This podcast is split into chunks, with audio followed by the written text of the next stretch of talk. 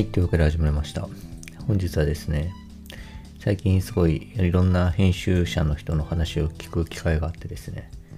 で、それですごくいろいろ、まあ面白いなと思ったので、まあその話をですね、ちょっとざっくばらんに 話したいなと思うんですけども、えー、とまずですね、まあ、僕自身のキャリアみたいな話で言うと、まあ、僕はですね、まあ、あるすごいメジャーな舞台みたいなところに最初に、えー、配属されてですね、すごい数年間やった後、すごい逆に今度はマイナー誌に配属されて、えー、そこからですね、まあ、メジャー誌かな？メジャー誌だったりとか、新しい授業やったりとか、まあ、またメジャー誌行ったりとかみたいな感じなんですけど、まあですね、なんでこう、最初の、自分のキャリアの最初の方にですね、え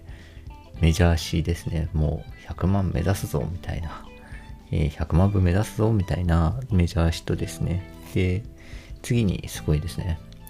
大丈夫かみたいな、存続も危ぶまれるぞみたいな、マイナー誌っていうようなものをですね、2つ経験したので、まあ、僕はよくですね、人に自分のキャリアを説明するときにですね、えー、配属されたのは、えー、アメリカ空軍であると、エアフォースであると。で、次に行ったのがベトコンだって言ってたんですよね。で、なかなかですね、こう、なんていうんですかね、軍の いい学校出てですね、エアフォースの士官みたいなね、あの、ピシって制服着て士官みたいなね、あの、そういう感じからですね、今度はこうね、あの、竹槍を あの、ね、削って、あの、ね、罠仕掛けて敵を殺すみたいな、ベトコンみたいなですね、まあ結構いきなりその、上と下をすごく両方見たっていうのがですね、かなり僕の多分キャリア形成においてあの大きい影響を与えてるんですよね。えー、なのでですね、その両面の視点があると。あってですね。で、まあ今ですね、そのどちらでもない中間的なところですかね、まあ、まあまあメジャーみたいなところをですね、まあ、渡り歩いてる部分もあって、そうなるとですね、まあ、ちょっと両方の心を、まあ、混ざってるところもあるし、まあ、忘れてるとこもあるな、みたいなタイミングでですね、まあ、いろんな立場の編集の人の話を聞く機会があってですね、まあ、すごく自分の、えー、思考もすごい整理されたなというか、面白いなと思って話聞いたんですよね。なんで、そんな話をですね、しようかなと思ってるんですけど、えっ、とですね、ままずですね、これ何でもそうなんですけど、あの、えー、これはまあ僕がですね、そのメジャー誌からマイナー誌に行った時にですね、起こった一つの、えー、変化として、てかあの求められた変化としてですね、えー、ものすごく、その、まあ、まずですね、あの、でかい数字をいきなり作るのが難しいわけですよ。そうなると確実にまずは売るっていうことを考えなきゃいけないところがあってで確実に売るためにはお客さんの顔をですねかなりはっきりと見えてないといけないんですよね。こういうのに喜ぶ人はこれぐらいの数がいるはず。でそういう人はこういう人だからこういう人に対してこういう喜ばれ方をするようなものを作るんだみたいな感じでですねはっきりお客さんを見て作らないといけないと。でですね、まあ、あの、一方でですね、ずっとマイナーなところでやってる人っていうのは、あの、えー、その、はっきりとお客さんを見なきゃいけないという意識が強すぎて、えー、すごくですね、その、えー、小さいものを作っちゃうんですよね。で、なのでですね、逆にそのお客さん見えすぎて、こういう層の、こういうタイプの、でもこういうのにちょっと飽きちゃったこういうものを求めてる人みたいなめちゃくちゃ狭いところにですねニッチなところに入っていっちゃってよしちょっと売れた OK みたいなその目標設定も低いみたいな感じでですね。でそれはそのメジャーから来た自分としてはちっちゃって思うわけですよね。でもですね僕なんとなくメジャーですみたいなことでやってもまあ売れないのでえー、ていうかもう少しですね、まあ、ちゃんとはっきりとお客さん見つつ、あの、でももう少し目標値は高く置くみたいな感じで自分はちょっとやれてたのかなというふうに思うんですけど、まあですね、やっぱりこういろんな人の話聞いていて、まあ、小さいとこほどお客さんをはっきりと見てなきゃいけないと。じゃあですね、大きいそのメジャーなところっていうのはお客さんを見てないのかって言われると、うーん、難しいとこなんですけど、これですね、話いろいろ聞いていて、その感覚をまざまざ思い出した。自分がメジャーなとこにいた時の感覚をまざまざ思い出したんですけど、お客さんを見てるというよりも、お客さんもちろん見てるんですけど、あの、はっきりとですね、そこまではっきり定義してないんですよね、お客さんを。その代わりに、ずっとですね、一体メジャーとは何なのか、どうやったらメジャーになるのかっていうことをすごい考えてたんですよね。でですね、そ その感覚を本当忘れてたなと思ったんですけど、でですね、あの、まあ、メジャーなものがちゃんと作れれば、それは自然と売れる。だってそういう場だし、みたいな感じだったと思うんですよ。でですね、まあ、例えばなんですけど、まあ、仮に少年漫画っていうのを作るとしますと。そしたらですね、えー、まあもちろんですね、少年漫画が好きな少年、少年とか、まあ、少年読者像っていうのは想像するわけですよね。まあ、えー、10代からですね、まあ30代ぐらいまでのですね、まあ20代ぐらいまでかな、そうですのは、のですね、まあ男の人っていうのの漫画、こういう少年漫画とかを買って喜んでる人っていうのは想定すると。で、その人たちが喜ぶようなメジャーさってなんだろうみたいな、メジャーなものを備えたのは何だろうみたいな感じで、まあ、あの、考えてですね、えー、相談したりして、まあ、作品を作っていくわけですけど、でですね、あの、じゃあ、えー、そこにですね、完全にピシャーンとはまった時に、部数としてじゃあどれぐらいいくのかって言ったらですね、マックス多分50万部いくかな。まあ50万部ぐらいだと思うんですよね。でですね、あの、多分それを超える数字をじゃあ作っていこうってなると結局ですね女性と子供に受ける女性とまあそうですねあの、えー、本当に少年漫画誌を読んでいる層よりもさらに下の子供に受けるっていうような、えー、幅広さが必要になってくると。そうなるとですね、えー、結局じゃあお客さんどんなお客さんって聞かれたらですねまあ老若男女みたいになっちゃうんですよね。あのものすごくこのもうそこまでですね広げると、えー、お客さんの顔っていうのはとか思考っていうのははっきりと見えづらくなってくる。うん。まあこういうのが好きな人たちみたいなことは、はっきりと見えづらくなってくると。でその時に指標になるのが一体どういうことが普遍的に面白いのかとかえー、メジャーなのかみたいなことがすごくその大事になってくるんですよね。なのでですね、すごいメジャーとは何だろうとか、メジャーな、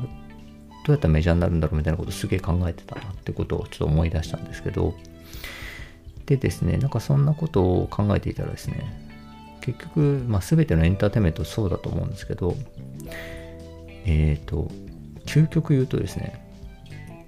あの、ある人間とある人間を出会わせることだ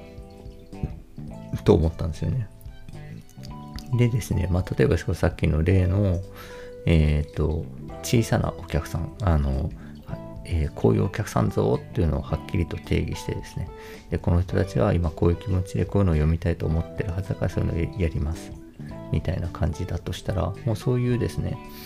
まあ、たちょっとオタク的な、例えばキャラクター像のお客さんと、その人が好きそうな人間っていうのを合わせると。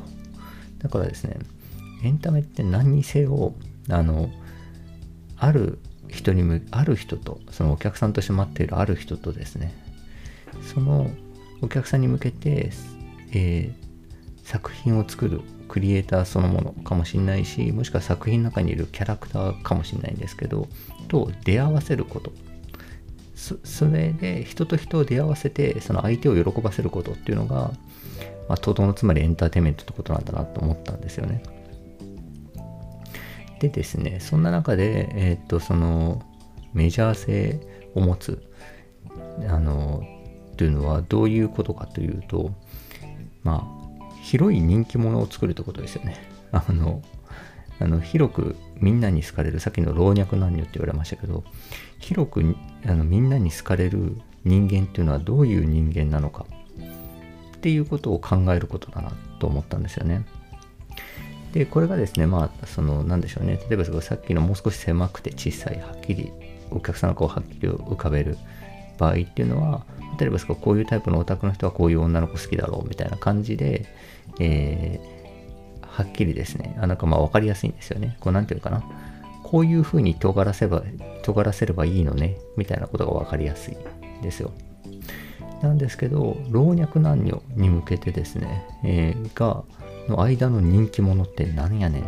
ていう話になると思うんですよね。なんとなく、全員がですね、好ましく思うっていうと、じゃあ、なんていうかな。誰にも嫌われない人なのかなみたいな。じゃあ、キャラクターは誰にも嫌われないキャラクターなのかなとか、えー、みたいなことをですね、最初にまあ想像するし、うん、なんだったらそういう方向性で、えー、メジャーを志向してつまんなくなるってことってすごいあるんですよね。尖りがないみたいな感じ。でですね、で、そういうものは逆に言うとですね、誰の人気者にもならないっていうところがあるんですよね。じゃあですね、広く誰にとっても人気者であるっていう人間っていうのはどういう人間かというと、まあ、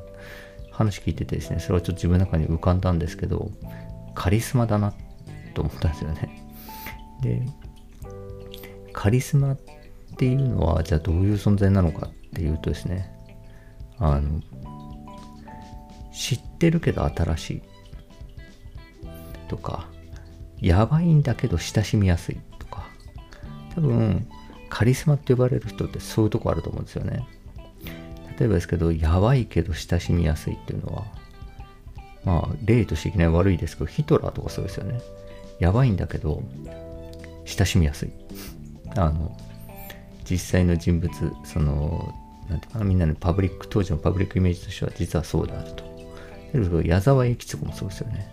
やばい感じはするんだけど、なんか親しみやすい。あと、知ってるけど新しい。もしくは新しいけど親しみやすい。知ってる感じがする。って感じですよね。とにかく、テレビとか全国的に人気者になる。テレビですごいブームを起こすみたいな人って、こういうところあると思うんですよ。知ってるけど新しかったりけど、新しかったり、やばいけど親しみやすかったりみたいな。で、そういう人のことを多分カリスマっていうんだろうなというふうに思いましたね。でそういうカリスマ的な、えー、キャラクターを作る作品を作る。ということが、えー、メジャーな作品を作る。ということだなというふうに思ってですね思いました。でですねそれがじゃあどういう作品がそういう作品なのか。ということを考えるとですね例えばですけど新しいものをメジャーにかけてるという意味では例えば「進撃の巨人」とかそうだよなとで、えーま、進撃の巨人のね、巨人は誰にも見たことない新しいものだったんですけど、それがメジャーな形で書かれていると。で、あと、メジャーなものっていうのが新しく書けてるっていう意味で言うと、例えば東京リベンジャーズとかそうだなと思ったんですよね。えー、あれもですね、えー、暴走族っていうね、もうすごく手垢のついたですね、題材なんだけど、まあ、その、衣装だったりキャラクター性だったりとかまあいろんなあのタイムスリップのねあの設定だったりとか、まあ、いろんな面でですね新しくかけてるんですよね。特にやっぱキャラクター造形が大きいですかね。なんかあんな暴走族見たことなかったですもんね。だからですねそういうふうに、えー、メジャーなものである。しかし新しくかけてる。ってなるとまあなんでしょうねあの親しみやすさとえー、やばさとか、あの、知ってるんだけど新しいとか、はですね、あの、新しさ、やばさみたいな、お、なんだこれって手に取る理由もあるし、手に取るときに、あの、抵抗がないですね。知ってる感じがするとか、親しみやすいなという感じがするとか、